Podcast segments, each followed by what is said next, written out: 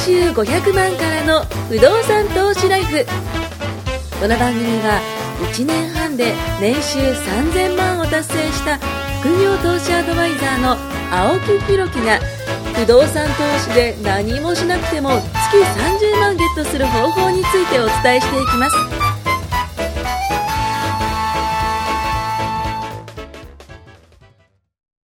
お願いします。お願いしますえー、205回目になるかなと思うんですけども、えっ、と、まあ、前回に関しては、まあ、幸せホルモンがなんたらがんたらの話して、まあ、トシさんの方がね、あの、先輩の話をしてくれたと思うんですけども、あの、今回はですね、ちょっとその引き続きみたいな形で、自分が、まあ自分の人生、まあわかりやすく80歳だとして、まあもっともっと生きると思いますけど、80歳だとして、どうしたら、ね、もっともっと好きなことで、ね、生きて、まあ好きなことで生きていくと、ちょっと膨大なテーマになってしまうかもしれませんけど、自分の人生考えたときに、どうやったら早めにそっちのね、好きな方向に行けるのかって、まあこれをちょっと議論していこうかなと思うんですけども、そうね、まあ、そうですね。うんあ、告知が先。ああ、すみません。じゃあちょっと告知させていただきますね。えー今公式 LINE にご登録いただくと、無料で99%の人がやっていないお金の3ステップというね、えーノートをプレゼントしています。えーその他、あの、ノート12個ほど書いておりますので、そちらも見れますのでね、ぜひ無料登録してほしいと思うんですけども、えーまあ先ほどのちょっと議題じゃないですけども、まあ本当にこれ正解はないと思うんですよ。うん。自分の人生、ね、あなたの人生、これはもう切り離されていますし、ただ、一個伝えたいのは、例えばじゃあ自分育成ゲームだとするじゃないですか。自分育成ゲームでコントローラーを握ってるのはあなたですよ。まあ、ドラクエゲームみたいな感じで思っていただければ賢者そう。勇者とか賢者とかで、俺頭いいやつみたいな、遊びにみたいな、いろいろこう、ね、職業をそこで自分で選べるじゃないですか。じゃああなたがコントローラー握っていて、今の現状のね、えー自分がやっていることをそのまま、えーゲームに落とし込んだときに、家と往復だけのこのゲーム、楽しいかって話なんですよ。厳しいな。絶対コントローラー投げ捨てたいし、もしくはコントローラー握ってる自分が多分違うことさせますよ。もっと本読ませるとか、もっと早起きさせるとか、朝活させるとか、資格を取らせるとか、多分自分がゲームの主人公じゃなく、コントローラーを握っている自分だとしたら、もっと成長させようとするはずなんですよ。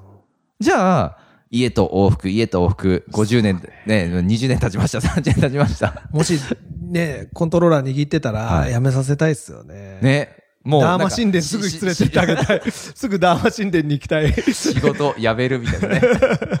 上司が現れたみたいな、逃げるみたいな。やりたいじゃないですか、そうやって取。締役が現れたみたいな。気絶するみたいな。いろいろこう、多分コマンドはあると思うんですよ。ただ、多分子供の時ってコマンドめっちゃ多いと思うんですよ。そうですね。それがなんか大人になってくると、多分、でも、戦うだけだ。がしてるだけで、あですね薄く実は下にあるはずグレーアウトじゃないけどでも選べねえみたいなのね。うん。見えなくなってるし、選びにくくなってるうんし、相当強く下を押さない限りコマンドが下がっていかないようになってるから。もう上上下下をね、やらないと、そっち行けないんじゃそんないかなのねえよみたいなね。現実世界ではないですからね。上上下下は。ねそう、だから、すごい、まあ、どこでね、うん何をするかなんだけど、一番いいのは、たまたま最初に適当に選んだ職業が、あ超ハマってて、何の苦痛もなくて、まあ、何の苦痛もないことはないけど、多少の苦痛はあるにしても、もうほぼ理想に近くて、まあ、やりがいも、それが、うん要するに凌駕してるわけですよ。あ。はい。辛いこととか仕事、そんなもんゼロの仕事がない、先に言っとくけど。たまに今の仕事辞めたいっていう相談を受けるんだけど、逃げ腰な人は俺辞めるまあまあ、確かに確かに。それはね、あの、よくちょっと違うんですよね。違うんですそうそうそうそう。現状からバックれたいから辞めたいっていう人が次もバックれるから。うんそれはダメです。聞いてる人。誤解しちゃいけませんよ。うんうん間違いないそう間違いないで、ある程度職場でやっぱり成績とか残してほしいし、うんできるってとこ見せてほしいけど、まあうん、仮にそれがずっとやっていくのが楽しくてう、ん。勝ってたらうん、やりがいの方が勝ってて。ね、収入もそこそこついてきてう、ん。あなんて良かったんだって思いながらやるのがベスト。そうですね。でも違った時にはダーマ神殿があります。大丈夫です。転職できるように。転職日本はな、日本はなってますからね。ジョブシルでも何でもありますから、でも、これね、よくガチャって言葉あんま好きじゃない。はいはいはいはいろんなガチャって最近言うじゃないですか。ね多いいろんなガチャって言うけど、日本に生まれてるのもこれガチャなんですよ。まあそうですね。これはね、僕らに。には選べない。そもそもそうですよね。そう。だって今ね、某国はうん。戦争じゃないけど、うん。紛争が起きてて、もし本当にあの戦火の真っ只中にいたあのら人、たちはもう生きたなん心地してないふざけた会話だって思われますよ。だって、う、上の人たちがなんか言ってることそうですが、一番苦しめられてるのって、そ、そう。ね、そこにいる人たちじゃないですか。そういう意味では、うん。まあ僕はですよ、うん。日本好きなので、うん。結果的にね、うん。まあ、うんそこで育ったから当たり前かもしれないけど、まあありがたいなと思うわけですよ。うん。でそこに生まれて、うんまあその中でまたいろいろあるわけですよね。そうですね。まあすごい、例えば超大金持ちの家に生まれる人もいれば。うんなんか最初から上上下下が使える人もいるわけですよね。います、うんいますよ、正直。でもそれを羨んだらキリがない。うん上を見ても正直どこまでもキリないです、これ。間違いない間違いない。本当そ。どんなに稼ぐようそれはそう。間違いない間違いない。でも、どこを自分の幸せにするか自分で選べるし、うんうんで、無理やり言い聞かせる必要もないですよ。うん我慢して、うんいや、俺は今幸せだって。本当は違うのに。うんうんそういう人もいるんですよ。そう中には確かに確かにもう十分だ、十分だ、みたいな。うんうん見たくないから見ないまあ、いろんなそのバランスとかってあるにしても、少なくとも日本に生まれて、うん。僕が思うのは、まあ、いろいろ選ぶ自由はあるなと。うん。日本はでも特にそうじゃないですか？あるしうん。ね、あの、いろんな職業にトライもできるし、うん。あんまりね、これが戦国時代とかね、うん身分制度が厳しい時だと、それもできなかったじゃないですか。僕あの、本当映画好きでよく見るんですけど、うん。結構アメリカの映画って黒人問題とかの差別問題ってやっぱ取り上げられてて、うんうんうん。本当に過酷だったらしいんですよ。そうですね。もう、だって、同じトイレにまず使えないんですよね。黒人専用とかって貼られちゃって、しかも、そ黒人専用がすげえ遠くの、なんかあの、掘ったて小屋みたいなところで、いね、あの、あっちじゃないとダメだとかって、そう、でも日本今ないじゃないですか。ねそういうのっていうのは、生まれたくて、うんうんじゃないのにっていう嘆く必要ってあんまり日本ってなくて、うんまあそれはね、上見たらね、さっき言ったようにキリないし、そうそうそうそう。すげえ家に生まれる人とかもんいるし、何もね、苦労せずに。そうっていう人もいるかももしれないし、まあすごい過過酷なね、うん。環境。でもそのまあ過酷もどのぐらいかっていうと、うんまあ程度はあるんでしょうけど、でもそういう中で言うと割とみんなが選ぶ権利のある人が多い国だなと思うんですよ。まあ確かに。ほとんどの人が。確かに確か超極端じゃないかに。ら、うんうんでもこれが時代が違えばまた違ったと思うんですようんうんうんうんね。多分死のう交渉みたいな時に将軍になりてえとか言ってもなかなか農家のあれとかだったらきつかった。何言ってんだみたいうんな。偉い人が来たら土下座してみたいな。そうですね。っていうことは今ないじゃないですか。ねそういったカースト制度的なもの ないですからね。ないじゃないですかうんうんだからそういう意味ではいろいろできるんだよって。うんで、それに蓋をしてるのもうん我々。そうですね。でも日本ってその、蛇口をひねりゃ水が出てじゃないけどね、食べたいものがあったらコンビニ行きゃ食い物があって、本当恵まれてる。ない人からしたらこれって超ハッピーなはずなんで。ですすよね。超ハッピーです。うんだって、食うもの心配しなくてよくて、寝るとこ心配しなくてよくて。逆に飽食時代ってね、言飲われちゃうむ水があって、なんなら余った飯フードロスじゃねえよみたいな。これ以上何を求めるんだって話ですよね。まあ、そんな僕らがね、やれ不満だよって言ってたら、いや、本当ない国とかない場所にいる人からしたら、ダメじゃねえてめえらって話なんですよ実は。まあ、でもごめんなさい、それは今回は置いといて、より幸せというかね、うん良くなるために考えるんだったら、まあそんないいとこに生まれてんだから、うんいろいろ試せるわけですよ。うん。本当そで、10-0でやる必要ないです。う。。うんうん。よく勘違いする人がいるんだけど、いきなり脱サラ、いきなりファイヤー、いきなり不動産専業昔の僕だ。ないから、ないから。で、今の日本がすごいいいのは、はい風潮的にはその、副業とかう。んね、会社によっていろいろ違う。けど、う。んトライしやすくなってるはず。だいぶ、だって僕がしゅ、とか、トシさんが就職した時って、副業っていう。概念がほとんどないですもんね。ないじゃないですか。う。んで、も、そう。いう。のがまあ、仮に OK な会社の人はうん、やればいいし。で、何を表してるかっていうと、要するに会社がもう面倒見きれないからごめんと。うん昔は、ついてこいと。終身雇用だそとう。。この会社にいて言うこと聞いて死ぬまで面倒見てやるですよね面倒見てやるし、うん年取りはどんどん良くなるから、うん待遇がと。うん安心しろと。その代わり絶対言うこと聞けと。うん死んでも働けと。もう会社の言うことは100だ。うん絶対だっていう感じだったんですよ。うんで、その代わり辛いけどついていけば、まあ、身の上が保証され偉くなり、給料も上がるし給料も上がりっていう時代だったけど、今会社はごめんなさい。もう無理ですと。だって早期退職を、そんなことはねえよかったら、青木さん、推薦してるぐらいですからね。1000万積むんで、やめていただけませんか？ねえ、ちょっとごめんなさい。い。首切りたいです。その話を来た時に、今、喜んで入っている人がどんだけいるかですよね。口べらしなわけですよ。要するに昔で言うと。ねちょっとお前出稼ぎに行ってくれと。うちではお前を養えないと。ねえ。で、ね、まあ、それに近いとは言わないけど会社としては実はもう大手もバンバンバンバン早期退職やったりしてて、まあ、いでいろんなことを考えると、本当45歳定年っていうのがいろんなシステム上都合がいいんですよ。日本は。いろいろし本読んだりね、記事読んだり。ちょうどトシさんのそう、ま年じゃさに。ジャスト、ジャストナウ。もうあと何ヶ月かで46になるんですけど、まあ、僕本当冗談じゃなくて、うんうん3年ぐらい前から45歳で辞めたいなってぶっちゃけ思ってて。あー言ってましたねうんあの、未来日記じゃないけど、はいはいはいはい45で僕退職って書いてあるんですけど。おー、いいじゃないじゃあですか。それと比べてどうかっていうと、やっぱりね、思い通りにいってないこととかあるわけですよ。でも、少なくとも辞めたいなっていう願望があったし、うんうん。辞めようと思っていろいろ仕掛けは作ったしうん、まあ、事故りましたけどね。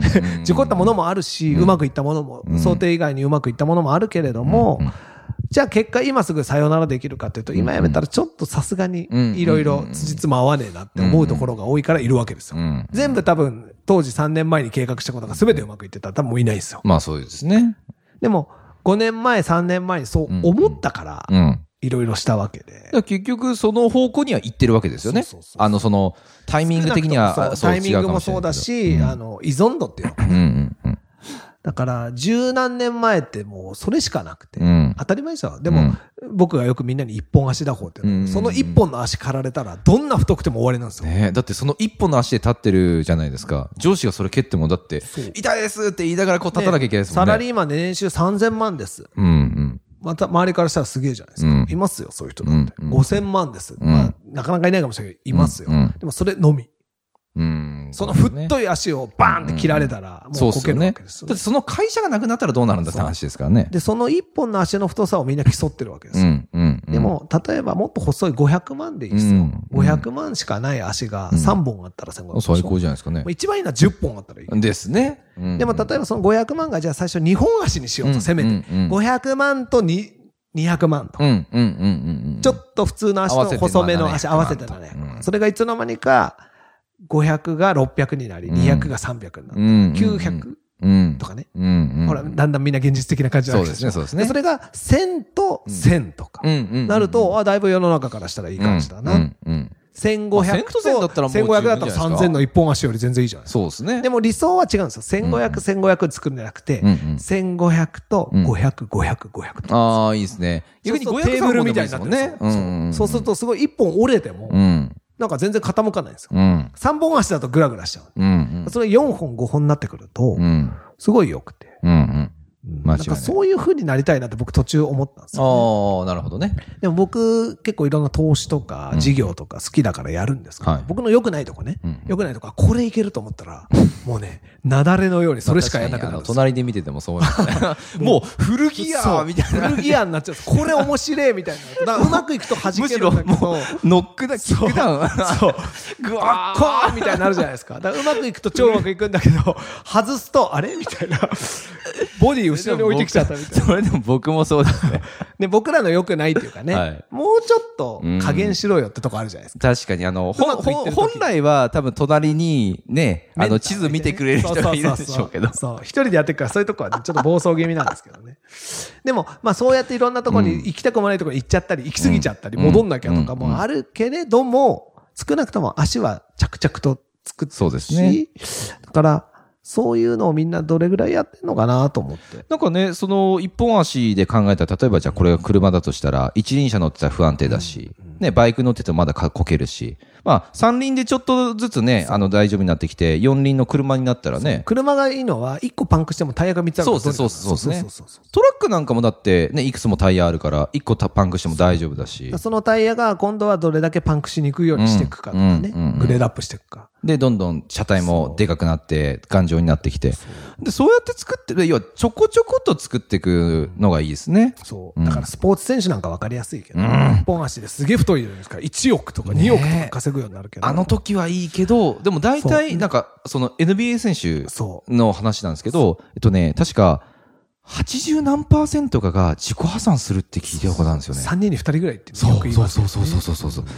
そう考えるとですよ、あの、お金の知識って、まあそのね、スポーツ選手たちは稼ぐことにはすごく能力があるかもしれないけど、それを増やしたり守し守ったりだとかっていうのが守れ、ないんですよ。ですよね。使う癖がつくとか難しくて人間って、特にあの人たちはそうだよな。そうう、ん一度派手に使うのを覚えると、意外とやめられないいやー、僕3年ぐらいかかりましたね。でしょ、うん。それはそうでしょあんなもんばっか食って、あんなもんばっか買ってた人が急に吉野家行こうやつそれは来ないよ。お腹いっぱいだもんね。すごいね。知ってる。うん、わかかかる。あの、時間かかりましたね。僕ね、すごいとこにも連れてってもらったり、結構なもん食ってますけど、僕ね、はい全然吉野家行ける。僕ね、すごい、ですごいね、何でも食える。僕雑食なんあですよ。全然僕ワンコインで全然満足できるんで。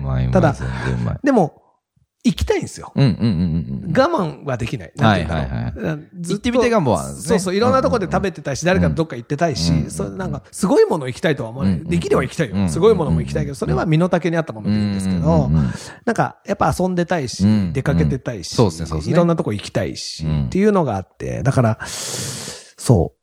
その辺ってどうなりたいかってあると思うんですよね。うん。あいつふざけてんなって言われながら死んでいきたいんですよ、僕。どっちかというと楽しいやつだ舐めてんなみたいな。そう。あいつ舐めてんなみたいな。うん例えば会社とかでも、うんあの人なんか好き勝手やってんなみたいな。ああ、いいっすけどね。別にいいじゃんってうんうんいうふうになんか、昔はなんかもう一番の営業マンでいたから。ああ、ナンバーワンですね。今ナンバーワンになりたいと思ってすげえ頑張っていろいろやってましたけど、うんまあそう見られたいって思うのもあったのかもしれない。でも途中からあれじゃないですか、オンリーワンになってきたんじゃないですか？それがね。B1 って言うとなんかかっこいいけどね。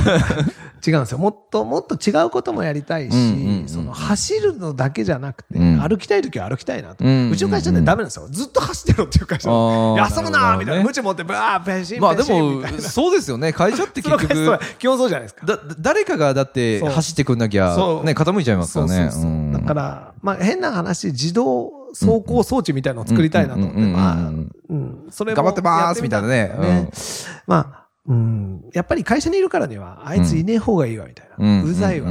全くその役にも立ってねえし、うん何しに来てんだみたいなやつっているんですよあ。そうなっちゃダメだなと思う。う。やっぱ会社っているんですよ、きっとそういう人って。うんでも、そうは嫌だなっていうなんかあってまあまあまあ、中の上というか、ちゃんとやってるけど、なんかねうん、そっから先もっとやるかどうか自由じゃないですか。うん。うん、間違いない間違いないま。あ、足引っ張んないぐらいやって、うんのんびりいたいなって。そうですね。なんかそう考えると、その、一本足でね、今うん行ってるサラリーマンの方は特に聞いてほしいんですけど、一本足が折れちゃうと、まあそれそうですよね。ゼロ本になっちゃうわけだし。じゃあ今できることで、本当ちっちゃくてもいいから、まず本当になんか小小人みたいな足を一個作っていって、で、徐々にそこからなんか、ね、毛が生えたような感じで太くしていって、あ、これできんなと思ったら、別にまた隣に毛が生えたものを作ればいいわけじゃないですか。そう。で、不動産はね、その足だなって実感するまでに一つ言っとけるアドバイスは時間がかかるんですよ。あまあそうですね。買った瞬間、よっしゃーみたいな太い足ができるなんてことは絶対ない。そうですね。種からやっぱ植えなきゃいうけないですね。も、徐々に徐々に伸びていくし、太くなるし、強くなるし。うんで、何がっていうと、時間がなんですよ。うん、うん、うん。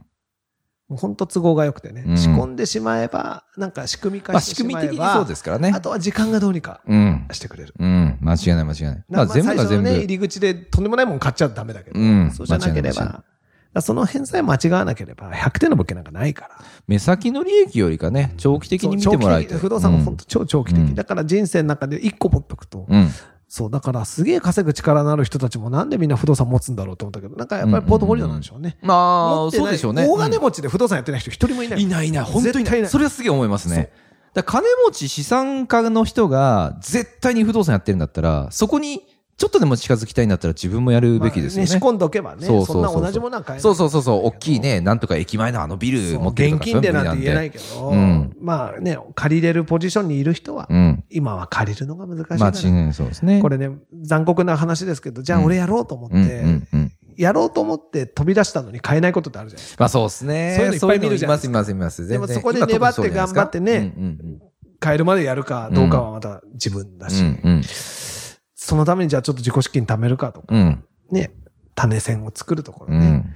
まあ、いい方向には行くはずですよね、そうやってだか。らそうやって気づけば何かアクションできるけど、うん気づかないとね、浪費だけで終わっちゃうから。そうですね。なんか、あの、確かに楽しい人生もいいんですけど、浪費してね。いいんだけど、でもそれを長く続けるためにも、やっぱし、その浪費の一部を投資に回してもらった方が、仕組みを頑張って作りたいですよね。うん。そのあたりはちょっとぜひ掘り下げてそうですね。なんかそうやって、あのーまあ、皆さん自身の一歩、うんうん、踏み出していっていただいて、まあ、このポッドキャストがね、そのきっかけになればすごい嬉しいですけど、まあ、雑談も必要ですし、あなたのね、まあ、うん人生、そう。言われちゃうとそれまでなんですけど。まあ、不動産のことも、まあ、何かあったら聞いていただければと思いますんでね。ぜひね、次回も聞いていただければと思います。ありがとうございます。ありがとうございます。今回も年収500万からの不動産投資ライフをお聞きいただきましてありがとうございました。番組紹介文にある LINE アップにご登録いただくと無料面談全国どこにいても学べる有料セミナー動画のプレゼントそしてこのポッドキャストの収録に先着で無料でご参加できます。ぜひ LINE アットにご登録ください。